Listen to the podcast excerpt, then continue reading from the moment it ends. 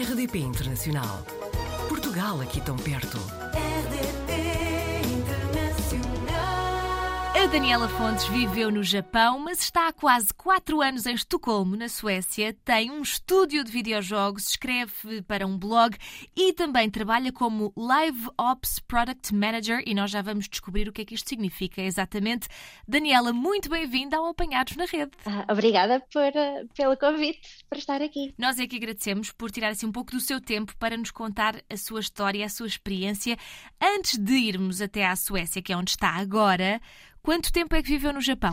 Há cerca de meio ano. Uhum. E na altura, porquê é que decidiu sair eh, de Portugal? Foi uma experiência assim, já sabia que ia ser rápida, planeava voltar a Portugal ou já sabia que ia mesmo para fora? Eu sempre, eu sempre achei que o meu futuro ia passar por fora de Portugal uhum. e surgiu uma oportunidade uh, académica de, de, me juntar a um grupo de, de, investigação no Japão e inicialmente esse, uh, esse período seria por, por seis meses. Por por acaso não contava voltar a Portugal a seguir. Depois voltou a Portugal, mas acabou por sair novamente e ir até à Suécia. Como é que isso aconteceu? Um dos motivos pelos quais regressei a Portugal foi para um, trabalhar num, num, projeto pessoal. Montei o meu um estúdio de videojogos focado em realidade virtual, com sede em Coimbra, a minha cidade natal. Uhum.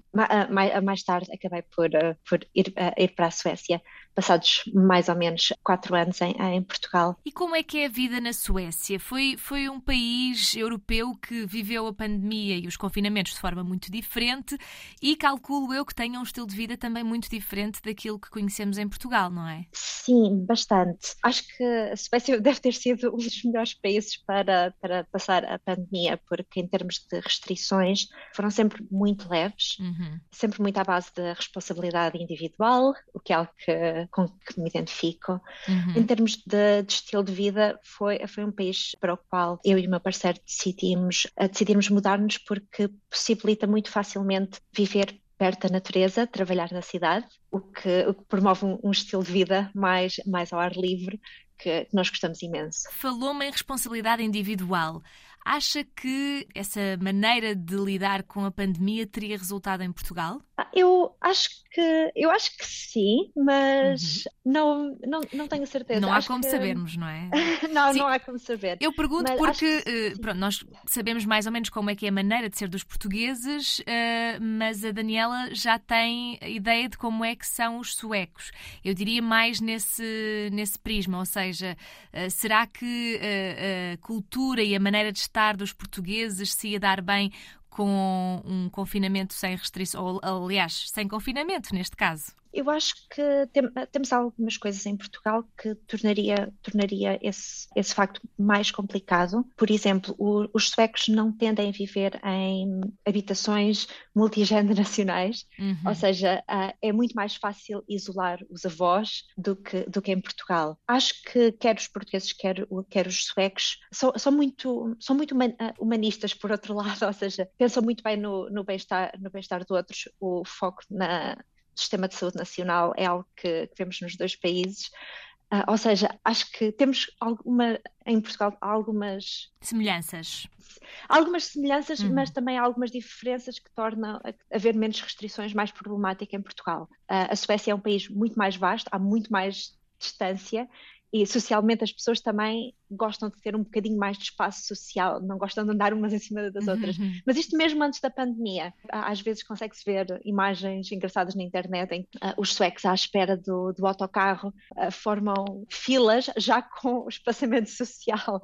O, os suecos tendem, uh, tendem muito a valorizar o, o, o espaço individual uhum. e às vezes nem sequer querem infringir esse espaço individual a olhar nos olhos das outras pessoas. Isso, para quem não esteja habituado, pode afetar um bocadinho psicologicamente psicologicamente. Há pouco falou-me de como consegue viver perto da natureza, mesmo trabalhando na cidade, portanto, calculo que exista um bom equilíbrio entre aquilo que é a sua vida profissional e a sua vida pessoal.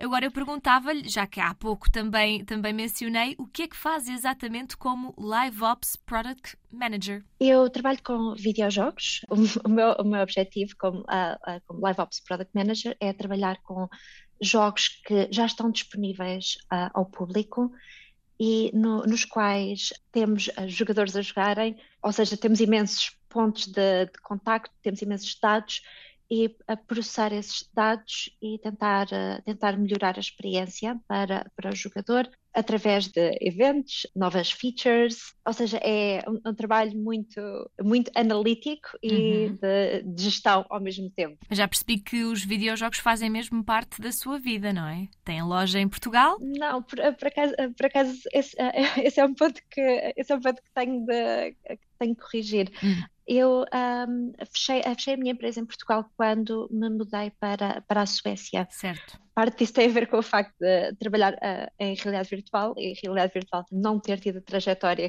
que eu estava à espera, mas entretanto tenho trabalhado para várias empresas de videojogos e esse, uh, esse projeto de gerir o meu estúdio teve de terminar para não uhum. criar conflitos de interesse. Também escreve sobre análise de dados e gestão de produto num blog que eu não vou tentar pronunciar o nome, uh, mas perguntava-lhe se esta colaboração com o blog é hobby ou é mesmo profissão? É um hobby meu, é o meu blog de gestão de, de produto e uh, de análise de dados. Eu trabalhei como analista de dados durante, durante vários anos.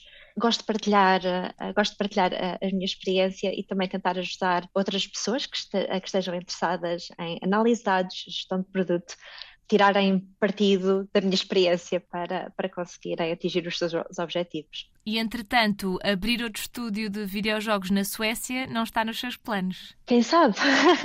não, uh, nunca se sabe. Neste, uh, neste momento tenho uma equipa espetacular, tenho, um, tenho um projeto com o qual estou a trabalhar que fala, fala muito um, ao, meu, ao meu idealismo. Por isso, por agora, acho que não, mas quem sabe? Mas o plano será ficar pela Suécia? Sim, sem dúvida. Uh, acho que eu gosto, eu gosto imenso da Suécia. Um, comprei casa há pouco tempo, por isso o, o, plano é sem dúvida ficar por aqui, pelo menos uns bons anos. Quando estamos bem, também não vale a pena mudar muita coisa, não é? Não, ah, é sempre preciso tomar, tomar alguns riscos, mas Sim. acho que temos aqui uma, uma boa plataforma e uma boa fundação para ter uma boa vida e fazer empresas também na Suécia uh, e, e, a própria indústria tornam Estocolmo um sítio muito, muito interessante para, para estar por isso não, não vejo necessidade de, de mudar o que, o que está bom. Parece-me um ótimo plano, Daniela, mas de qualquer das formas, se chegar a abrir essa loja nova ou se tiver outro projeto qualquer, nós vamos querer conhecê-lo aqui na RDP Internacional. Portanto, eu diria que voltamos a conversar mais, mais lá para a frente, daqui a uns tempos. Pode ser? Pode ser, obrigada. Fica combinado então. Muito obrigada, Daniela, e até breve.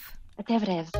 Portugal ao alcance de um clique rdp.internacional.rtp.pt RDP Internacional.